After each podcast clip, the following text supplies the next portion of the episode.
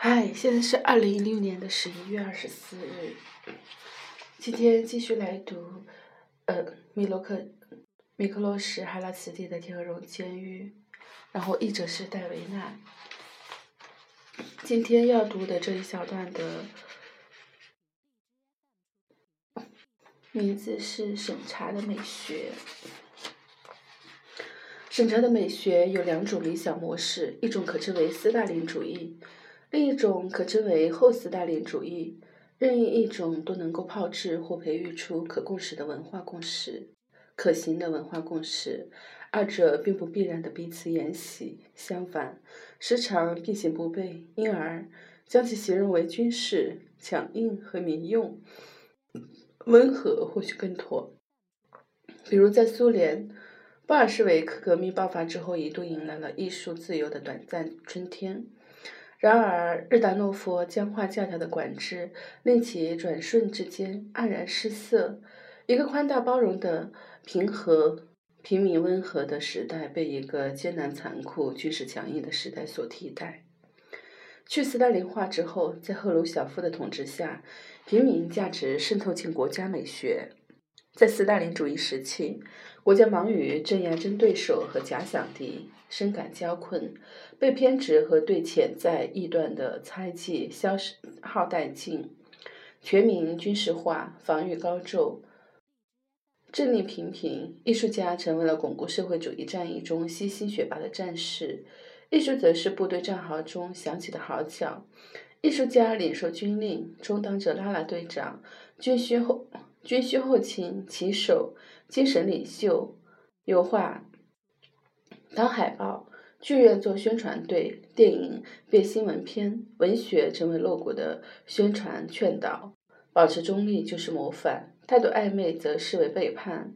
这种美学既可谓军用或强硬的美学。随着社会主义国家愈发自信，国家得以放松，不再需要斯大林主义的统统枪。当局势稳定下来，公然反对被消失殆尽或恐吓就范。公开镇压已无用武之地，施行改革，遏制弄权，宣判定罪。然而，表面上的放宽限制，不应被误读为党政集团的真正放松。唯有公众接受并适应了自我同化之后，某种程度上的放松才可能出现。人人慎独，国家也就无需强迫其服从了。美学政治开始由军用。和强硬通常以极其缓慢的速度转向民用和温和。艺术家在一定的范围内获准再度进行艺术形式的试验，许可的范围扩大了。当然，艺术人必须为国家服务，为巩固社会主义制度服务。不过，艺术家如此行事，主要依靠其个人的主观能动性，纯个人的艺术、自恋的艺术、偏激的艺术、人为或角色。他们是唯我论的、利己主义的、意识自我放纵的，而真正的艺术必须着眼于公共话题，艺术委身于国家，唯有国家可以资助艺术创作，并将艺术品发行给公众，也只有在这一意义上，艺术可归入私有。换句话说，在斯大林时期，艺术家乃是用画笔或钢笔武装起来的战士；去斯大林化之后，艺术家被遣散。富贵平民生活，然而他们却一如既往保持现役状态，时刻警觉自身处境随着战争的打响而改变。东欧的案例表明，后斯大林主义的美学政治未必导向控制的松懈，温和的美学倾向于将文化延伸至中性地带，通过将其从公共政治领域中移除，除非国家顽固坚持斯大林式的做法，拒绝承认中性文化的安抚作用。不通过相关法规保障其生存空间，温和的艺术不会削弱童话的影响。艺术的私有化乃是斯大林及全战役的和平余波的必要组成部分，但它并不意味着个人主义的复苏。相反，它打成了个人永远被同化的印记。后斯大林主义的艺术家是个新型的个体的典范。国家明确指出他如何使用技能和天分。诗人吟诵道：“天生才华和后天谨慎是我们的左膀右臂。”后斯大林主义的艺术看似叛逆，却并非是对国家控制的反叛，而只是针对斯大林主义残留的批判，是对尚武文化官方怀旧的反对。此种艺术，无非是要国家认可其成功罢了。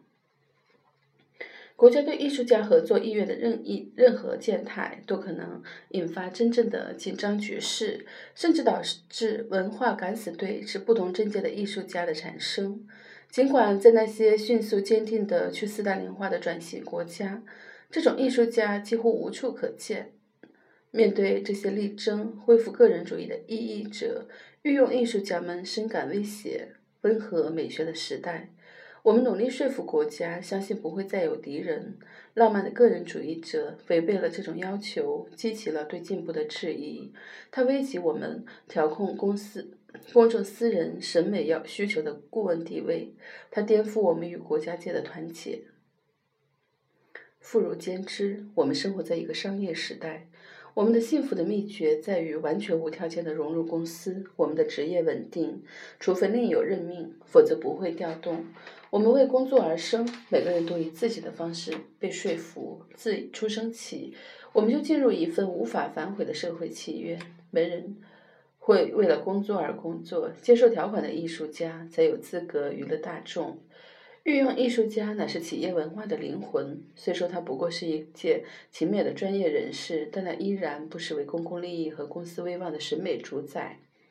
后斯大林主义艺术与斯大林主义艺术在强化社会整合方面有着共同的目标，不同之处在于民用或温和的美学不是为新进纳入社会主义国家的观众所设计，而是为生长于斯。生于斯、长于斯的民众量身定制，社会化化而非征服，才是新型美学的基本假设。艺术家乃是文化的有机组成，将自身视为天赋的产物，并不奇怪。相反，那很自然。我们经由教育体系获得特权地位，其选拔模式和考试制度验证了我们的忠诚。提升了我们工作的质量，选拔的标准涵盖道德规范、风格特征、对传统的理解、对现实的觉悟、对大众的把握、对社会环境的敏感。政治上，后斯大林主义的艺术家不再被要求宣誓效忠，其忠诚是虚伪的。在斯大林主义时期，未经证明清白之前，每个人都是有罪的。如今情况情况相反。我们被训练成批判社会的专家，我们预言改革，体会言外之意。我们如政治局常委般安守的批判社会。如果我们看上去打破了斯大林主义传统的约束，那只是为了更有效地达成目的。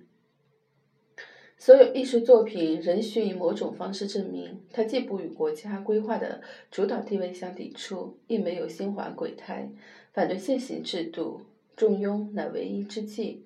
匈牙利共产党中央委员会主要领导人伊什特万·卡拉托纳卡托纳对此总结得十分简洁。今天，共产党人对于他们持有不同的想法和不同立场的人们表现出宽容，并努力通过辩论来说服他们。过去三十年呈现出几大特点：乐于接受意见，善意推定，表示理解。只要没人采。取行动反对社会主义制度及其政治基础，公开宣誓一步不地安静默然默认足以组建一项温和派艺术的使命。不同于剑拔弩张的斯大林时代作为前锋艺术家，我们如今要成为沉默的大多数。我们的受众是有组织的中产阶级，他们有着与我们类似的教育背景，保障国家的经济建设、社会服务和文化发展。他们是专业人才和知识分子，是我们未来的精英。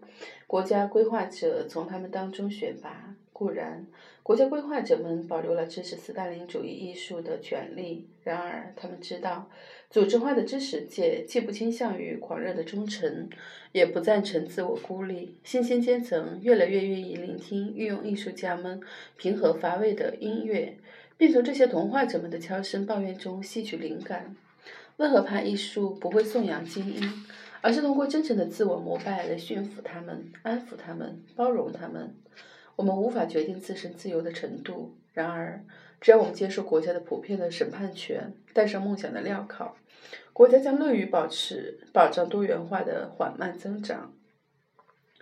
在运用文化的限制中，我们传播一种特殊的自由，运用艺术家对此引以为傲。我们用自由意志的砖块建设运用文化。我们一方面抵制艺术中的个人情感，另一方面又从方方面面不断寻求个人获得艺术认可。这便是后斯大林时期社会主义制度下所谓的个人艺术，是对美学原则最文明的追求。个人觉悟取代了高压强制，共识的形成依靠的是不成文的法则、自愿的禁令和无意识的承诺。在斯大林时期，深陷困境的我们，如同被主人愚蠢锁进水缸，防止逃跑的鱼儿。后斯大林时期，主人愈发明智，鱼儿也愈发欢乐。尽管水缸依然是那个水缸，集权社会主义最历久、最本质的美学原则就是禁止为艺术而艺术。此项禁令渗透到了创作的各个领域，即便在马列主义后过时后，也依然如故。对我们而言，它是比警察更有效的内在恐惧。这里，我们并非简单拒绝。臭名昭著的艺术哲学为艺术而艺术，艺术作品当然可以是一种游戏，但绝非仅仅如此。它绝不可能只着眼于自身。不同于唯美主义艺术家，运用艺术家经常感恩这个世界。我们必须牢记，艺术作品不仅是要取悦于人，还要与人启迪。逍遥法外、特立独行的天堂和质疑现实的自恋的恶作剧都是不被允许的。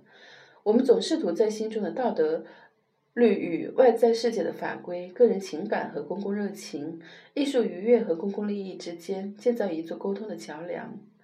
精英小众的美学并非唯我论反对者们眼中唯一的淫邪。运用文化将各种自主的、自发的、不可控的、个人化和棘手的想法一并认作唯我主义。对唯我主义艺术的禁令和对疯狂的禁令一样，迫使艺术正常化。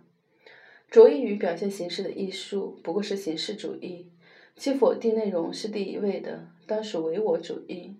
若不与运用文化的神话，例如集体主义是迷人的，或真理只有一个相关联，那么连内容本身也会被贴上唯我论的标签。禁止唯我主义艺术被艺术家内化采纳。运用文化就能贯彻到底，诸如旧世界中的自治原则。这一禁令为运用文化中的艺术，中艺术的定义奠定了基石。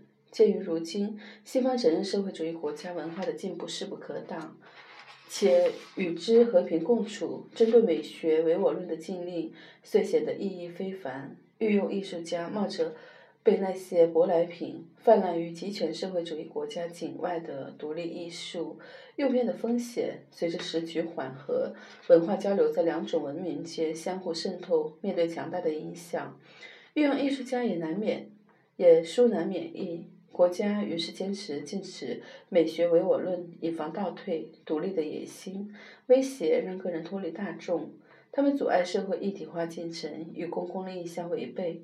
因此，国家要反对任何形式的唯我艺术论。嗯，今天先读到这里，可能这个要读两次吧，因为是清晨，然后还要赶着上班，没有时间了。好吧，再见。